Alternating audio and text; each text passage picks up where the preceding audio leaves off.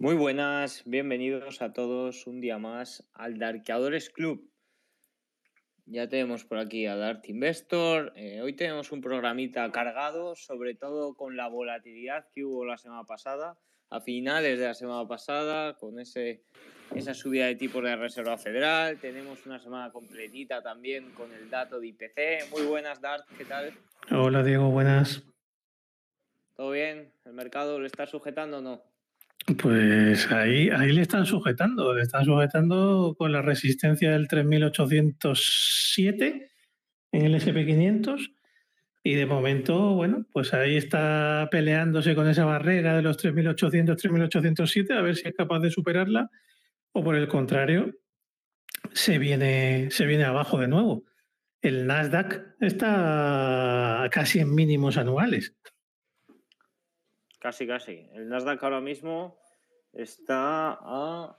Bueno, estoy viendo el triple Q, está a 4.28 eh, por encima de los mínimos.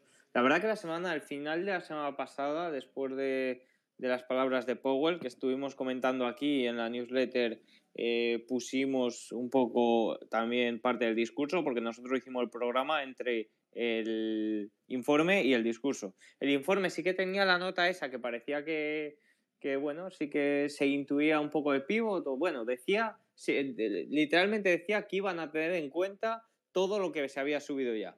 Y luego salió Powell a machete, con el machete entre los dientes prácticamente. Sí, lo gracioso es que iban a tener en cuenta lo, lo que habían subido ya hasta ahora. Y digo, bueno, claro, ¿en las anteriores subidas no han tenido en cuenta eso? Fue bastante curioso, la verdad. Así que, pero bueno, eh, el mercado sí que las palabras de Powell se las tomó en tono hawkish, y, pero por el contrario, los datos de empleo sí que se los tomó un poco mixtos, ¿no? Eh, por un lado, el paro subió, eh, por otro, las nóminas crecieron, las nóminas no agrícolas del sector privado. Y sí que es verdad pues, que se veía que había cierta ralentización eh, en la parte de servicios, que es la que más había estado creando trabajo hasta, hasta este momento. Entonces, bueno, pues el mercado ha querido de momento mirárselo de la manera más, más positiva posible, ¿no? los datos de empleo. También tenemos esta semana datos de IPC, por lo tanto yo creo que también ayudará a despejar muchas dudas. Aparte también tenemos eh, elecciones de midterm, o sea que, mañana sí, sí, eh, ¿no? sé si mañana o el miércoles, pero vamos, que, que va a estar el tema movidito porque dependiendo de cómo se reparta el, poder, pues, pues puede ser más positivo, menos positivo para las bolsas o generar más o menos volatilidad. Así que dos citas importantes. Mañana, ¿no? Confirmado. Son mañana. Pues fíjate, a lo mejor por eso está el mercado relativamente tranquilo eh, en el día de hoy, ¿no? Que está ahí, que está ahí peleándose con la zona 3800, 3807, como decíamos. Tenemos también el petróleo eh, subiendo, bueno, que en octubre ha subido eh, cerca de un 10%, un 11%, creo recordar. A ver qué pongo. Es un 11%, ¿verdad? Pongo la vela mensual. Es un. Eh, A ver, no lo he mirado, pero te lo miro ahora mismo. La vela mensual, de momento. Un 8, un 8%. Un 8%, está subiendo la de, la de noviembre un 6%.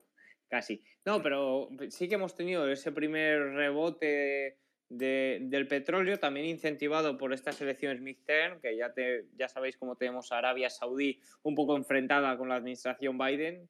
Eh, Estados Unidos prácticamente estrangulando sus reservas de petróleo para, para que no suba más, porque la principal preocupación, esto ya salió desde verano, la principal preocupación del estadounidense medio es la inflación. Entonces, para estas elecciones Mister, pues Biden solo tenía una misión, que era bajar la inflación. No sé yo si lo ha conseguido, no sé yo si está muy contento el estadounidense medio, mañana saldremos de dudas. Yo creo que no está muy contento. Otra cosa es lo que pasa en las elecciones, pero yo creo que el problema de la inflación todavía se percibe como el principal problema que, tiene, que tienen los americanos El crudo lleva desde el día 27 de septiembre subiendo. Estaba el día 27 o el 26 de septiembre, llegó a tocar la zona por debajo de 76 dólares y ahora está pues, casi en 92. Entonces es una, una subida relativamente interesante y que puede ir a más y que puede hacer que, que la inflación sea todavía difícil de controlar. Vamos a ver. También tenemos, eh, bueno, pues eh, sobre todo el dólar, que es un poco también el que, el que hay que comentar estos días, que está cayendo, ha caído en octubre un 0,87 y está cayendo en noviembre un 1,44. Le tenemos prácticamente, nosotros que miramos siempre el gráfico dólar-euro, le tenemos ahora mismo justo por debajo de la paridad, 0,997 y está en una zona de soporte bastante, bastante importante. Nos pegó un latigazo, sobre todo el viernes, 4 de noviembre, que parecía que rompía media de 21 sesiones, media exponencial de 21 sesiones el jueves, no el miércoles, cuando la subida de tipos el jueves parecía que había continuación y el viernes con la publicación del dato de empleo nos pegó un buen latigazo a la baja. Sí, el, después de un canal creciente muy, muy importante que hizo su pico máximo el día 28 de septiembre, pues desde ahí ha empezado a corregir, eh, ha abierto otro canal a la baja, que la parte baja del canal pues llegaría o pasaría ahora mismo aproximadamente por los 0,987, ¿vale? Que, que sería la zona desde donde debería rebotar en caso de que, como parece, no lo, no lo haga en la zona de la paridad, ¿no? que, que hoy de momento la, la, ha traspasado, aunque vamos a ver cómo, cómo acaba la vela del día, pero sí que es cierto que parece que la vela va de más a menos y estamos ahora mismo en los mínimos del día, así que lo normal es que hasta esa parte baja del canal pudiera, pudiera deslizarse antes de, de, de tener otro rebote. Lo que ya parece que esta semana hay bastante menos son earnings. Estoy viendo ahora mismo el calendario. Tenemos hoy ha presentado Palantir en el pre-market, en el after presenta Leaf, Activision también. Activision, como no se llegó a, firmar del todo el acuerdo con Microsoft, Disney presenta mañana. Interesante, Disney. AMC, Upstart también presenta mañana. Eh, tenemos a Roblox el miércoles, a Digital Turbine. Bueno, Roblox ya se comenta muy poco porque eh, como el metaverso se ha ido diluyendo, pero Digital Turbine también muy comentada por aquí, Rivian, NIO, Yeti, eh, AstraZeneca el jueves y ya el viernes, bueno, ya el viernes muy tranquilito, que no son compañías importantes, no son compañías que digas mueven el mercado, pero son compañías muy sonadas por la comunidad twittera, sobre todo en el último año. Sí, sobre todo la mayoría eran empresas growth que estaban de moda en el año 2020 época del COVID y que luego han entrado en un mercado bajista durante 2022 pues bastante serio, tanto las growth tecnológicas como algunas compañías de vehículos eléctricos que has comentado, como NIO, Rivian, pues eh, también han sufrido el, el, mercado bajista con severidad. Entonces están todas muy castigadas, muy castigadas, y vamos a ver qué resultado, qué resultados pueden presentar será, será bastante interesante. Son compañías ya de un, no, no, tan de primera plana, ¿no? Como los que tuvimos, sí. eh, creo que fue hace dos semanas o la semana pasada. La, hace, dos, hace, hace dos. dos. la semana gorda. Correcto. La la ya va cayendo un poco. También han presentado ya casi todas las grandes petroleras y bueno, pues van quedando ahí esas compañías, digamos, de, de segundo nivel, por llamarlo de alguna manera, aunque hay alguna interesante, que pueden seguir dando pistas de cómo están pasando toda esta crisis o todo este mercado bajista en las empresas y cómo les va afectando pues tanto el tipo de cambio como los tipos de, el alza de los tipos de interés. Bueno, interesante, interesante. Sí, sobre todo, estaba viendo que tenemos también, que es que el miércoles, solo he dicho tres del miércoles, pero es que está también Unity, está Fever, está Beyond Mint, es que hay muchas muy, muy sonadas. ¿Qué opinas eh, de que vayan a ser estas, como fueron las primeras en caer, vayan a ser las primeras en recuperar? Pues debería ser así. Históricamente, cuando empieza un nuevo mercado alcista, eh, es el growth el que tira. Entonces, mmm, bueno, ahora mismo lo que estamos viendo en el mercado es que ese tipo de acciones todavía no reaccionan. De hecho, con los resultados de las grandes tecnológicas que tuvimos hace dos semanas y la corrección espectacular que se están marcando las, las grandes del Nasdaq, pues eh, frena un poco, frena un poco que todavía empiecen a despuntar pues esas, esas tecnológicas pequeñas que serían las primeras de, tomar el relevo. Al fin y al cabo, lo que estamos viendo que está funcionando bien, pues son otro tipo de sectores que, a lo mejor tienen que ver menos con el growth, ¿no? Pues eh, sectores más eh, healthcare, el, consumo discrecional, mm, energético, sector metales y mineras, pues ese tipo de, de sectores que se asocian menos al growth. ¿no? Entonces, por eso parece que todavía no estamos en situación de, romper y de, poder romper la bajista principal y decir que al menos podemos salir del mercado bajista, ¿no? O que, o que, hayamos podido dibujar un suelo. Parece que todavía estamos lejos de eso. También los datos económicos no invitan demasiado al optimismo. Bien es cierto que que el mercado se está agarrando a cualquier clavito que encuentra por ahí, clavito ardiendo que encuentra, eh, para, para mirarlo de manera positiva, pero ya sabemos que esto ha pasado en varios rebotes que hemos tenido durante este mercado bajista y que cuando el mercado deja de mirarlo positivamente, eh, se, acaba, se acaba pegando una buena bajada, ¿no? Y llegan los días de sin miramiento que te caen los índices más de un 3%. Entonces, bueno, pues todavía paciencia, se puede estar en muy pocos sitios, en sectores seleccionados y con todavía manejando unos stops muy cortitos porque todo, todo lo que estamos viendo, la volatilidad que, hay presente en los mercados ahora mismo, pues hace difícil que se pueda navegar.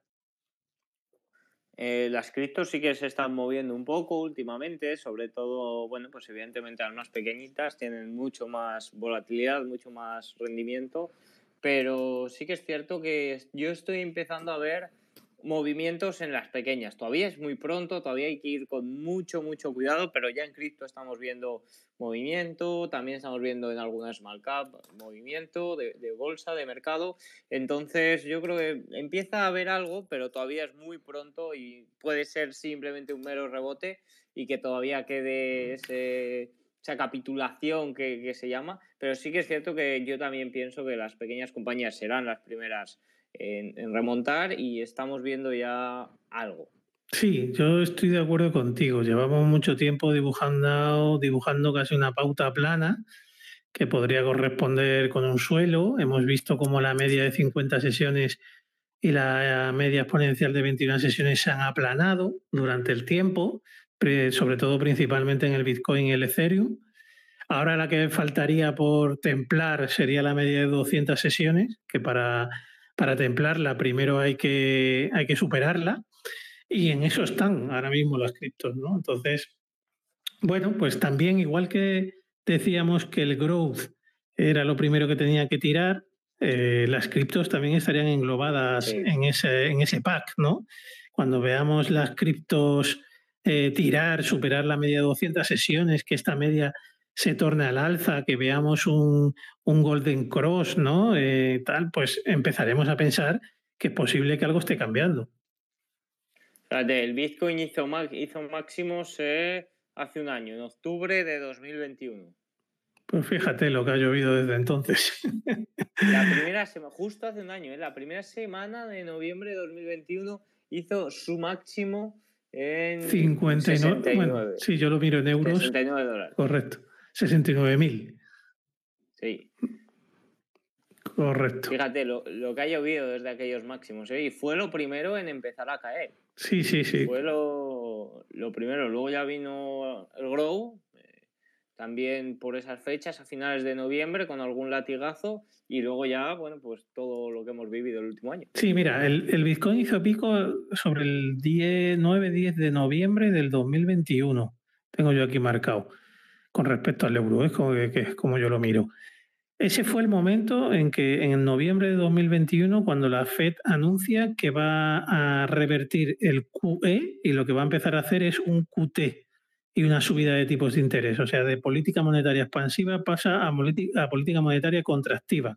No fue automático porque hasta marzo no, no, no, empezó, no, empezó, no hicieron la primera subida de tipos de interés, que fue creo que fue de 25 puntos básicos, pero sí que ya cuando, con el anuncio, eh, sí que el mercado cripto se dio la vuelta, el, el, las compañías growth de pequeña y mediana capitalización también se dieron la vuelta en noviembre y hasta enero, hasta finales de diciembre, enero, eh, el Nasdaq y el SP500, que fue, fueron los últimos en caer, no se empezaron a dar la vuelta.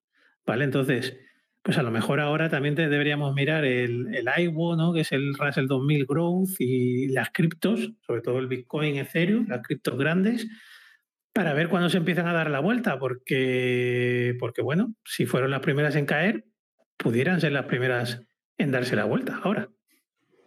Sí, la verdad, yo incluso lo diría con más certeza, van a ser las primeras en dar esa vuelta. pero, pero sí, yo, yo coincido contigo, creo que hay que poner el ojo ahí. Eh, ¿Cuándo llegará esto? Pues no lo sé, porque eh, parece ser que depende mucho el mercado de lo que diga el señor Powell y ya sabéis que las estimaciones, lo que plantean en un primer momento puede no ser eh, lo que sucede al mes siguiente, porque ya hemos visto cómo las estimaciones nos las han llevado, nos las han alargado un poco más de un mes a otro, pues imaginaros lo que puede pasar de aquí a... La próxima es en diciembre y la siguiente en febrero, creo recordar, ¿verdad? Sí, creo que sí. Y bueno, pues la de diciembre, pues ¿en qué se van a fijar? Pues evidentemente se van a fijar en los datos de este viernes, creo que es, que salen los del IPC. Serán el IPC de octubre, pues muy importante. Vamos a ver si hay mejoría. El mercado ya está descontando que, baja. Creo que es la que se la interanual que se espera es una inflación de un 8%. Vamos a ver si es capaz de presentar unos datos por debajo del 8 o por el contrario, eh, pues sigue, seguimos todavía por encima de ese, de ese umbral del 8%. Desde luego, interesante, también tendremos los datos de empleo, que, que ya yo creo que es una de las cosas que más está preocupando a la, a Fed. Yo creo que con los datos que salieron el, viernes, que el mercado parece que medio se tomó de buenas, yo creo que todavía son muy verdes, muy verdes. Y si hay algún brote verde es minimísimo, como para que la Fed por eso cambie su, su política.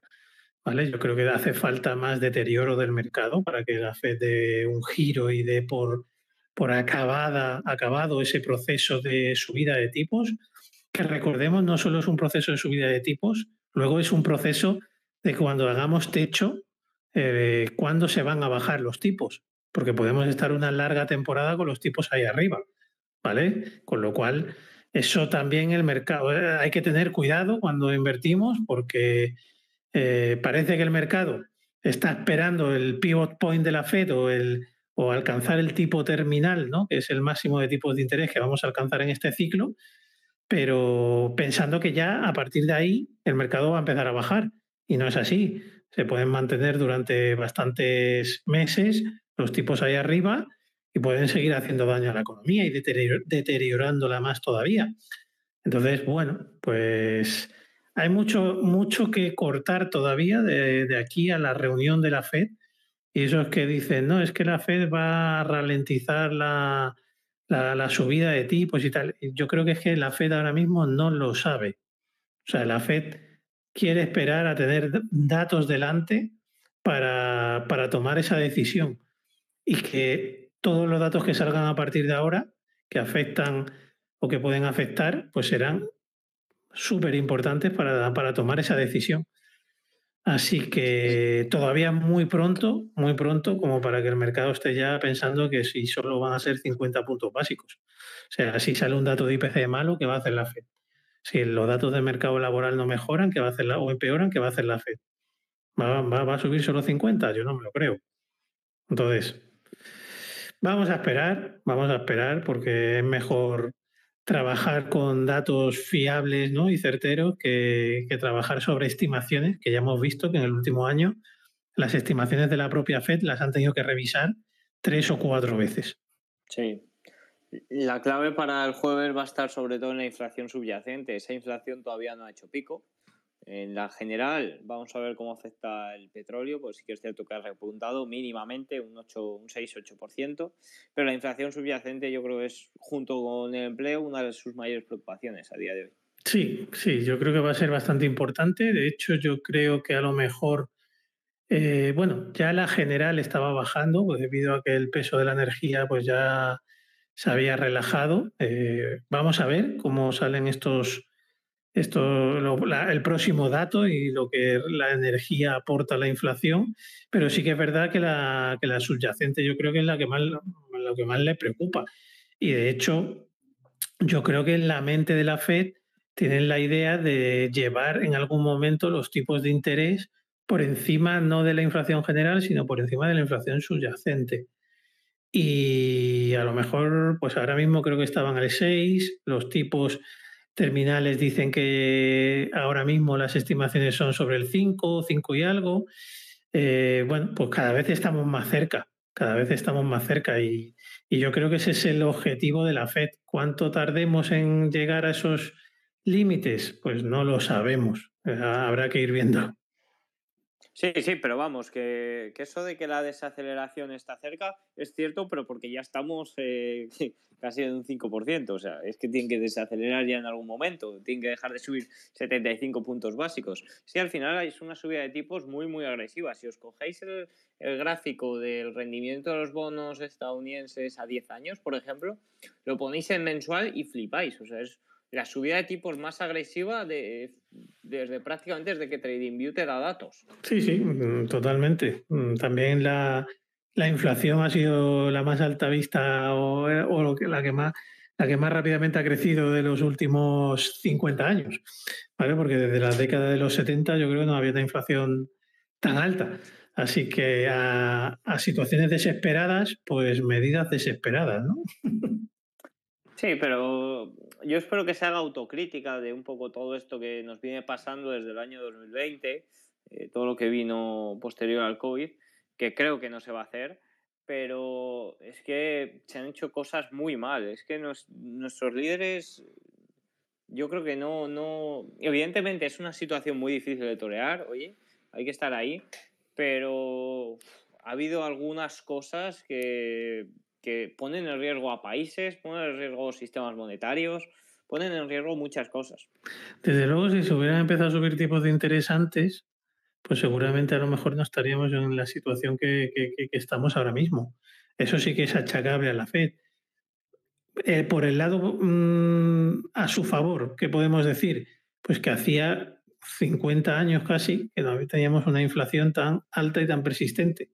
Entonces parecía como que, bueno, pues es transitoria, ¿no? Que nos decían al principio, equivocadamente, porque lo que tenían que haber tenido en cuenta es que la cantidad de masa monetaria o lo que había crecido, la oferta monetaria, era tan absolutamente descomunal como para, para intentar mm, salir vivos del COVID, porque si no es que la gente se moría, si no les regalaban el dinero, que es lo que hicieron los famosos cheques en América, ¿vale? que los recibió toda la población, pues la FED tenía que haberse dado cuenta que toda esa inyección de monetaria eh, iba a pasar factura y que iba a pasar factura en forma de inflación. Al final, todo eso lo que genera es el alza de los precios. La gente tiene más dinero para consumir y, la gente consume, consume y en cuanto pueden salir de sus casas, consumen.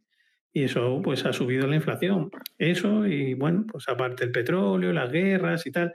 Pero ya había inflación antes de la guerra, ¿eh? que tampoco nos engañen, porque ya veníamos hablando de la inflación, de los cuellos de botella que había en la cadena de suministro y todo eso.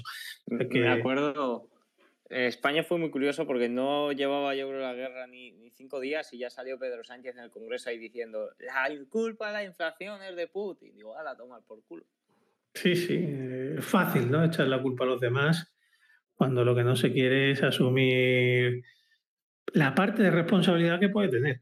¿Sabes? Que, al final yo no digo que toda responsabilidad sea de él. Eh, también la inflación ha sido un tema global, ¿vale? No ha sido un tema de un país determinado. Pero evidentemente, eh, cada país ha podido tomar medidas que para paliar, para paliar este, pues este drama ¿no? que estamos viviendo. Es que todo, yo creo que la gente sabe que los precios están subiendo y demás, pero no sabe que, que mientras esto siga a estos niveles, esto es persistente. O sea, todos los meses suben los precios y los salarios no están subiendo, ni mucho menos en esas cantidades. O sea, nos estamos empobreciendo. O sea, eso es, no sé, eso es que dicen, no hay que controlar la inflación, que dejen ya de subir los tipos de interés y que la bolsa suba y tal y cual. Bueno, es que eh, con la, si no controlas la inflación, cada vez eres más pobre. O sea, olvídate de la bolsa. Es fundamental.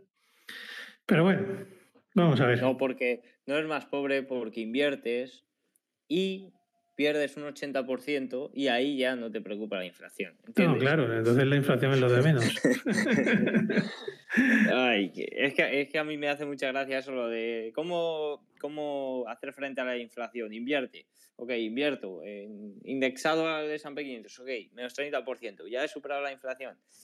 Hay que invertir con cabeza, chicos, sobre todo eh, reducir deudas, eso sí, tratar de ahorrar, apretar los dientes, formarte y ahí sí tratar de rentabilizar tus ahorros. Efectivamente.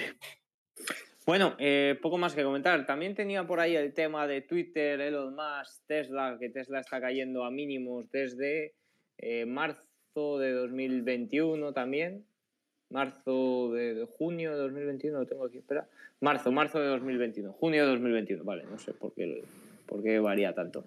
Pero Tesla está en mínimos, eh, está a punto de los 170 dólares, también un soporte importante. Con Tesla yo ya me lío porque ha, habido tantos split y cambios de precio que ya no sé ni, dónde está.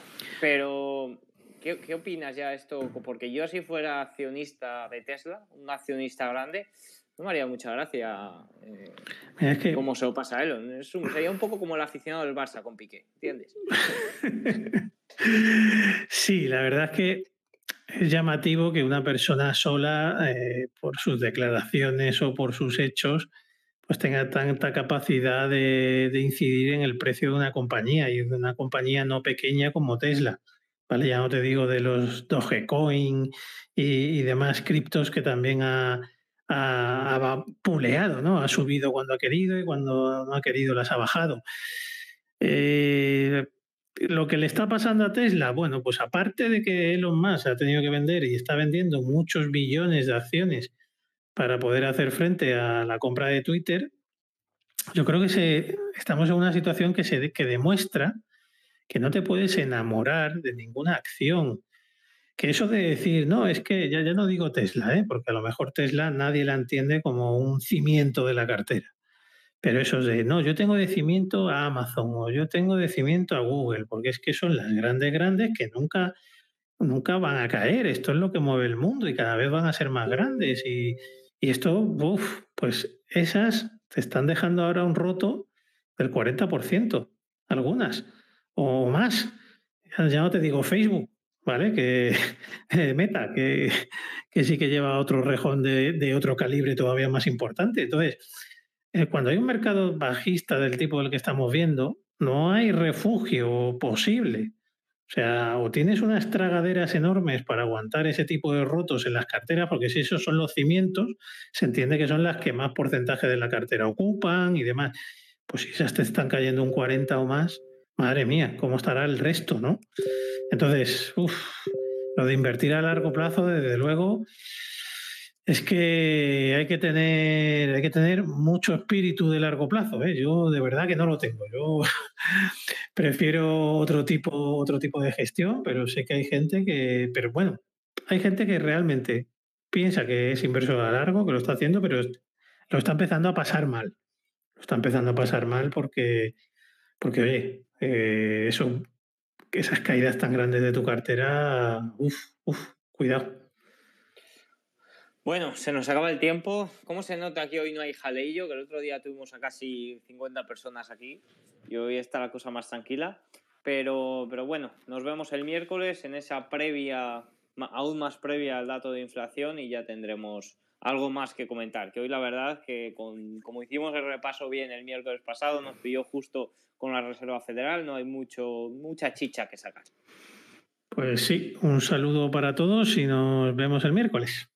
Ciao. Ciao.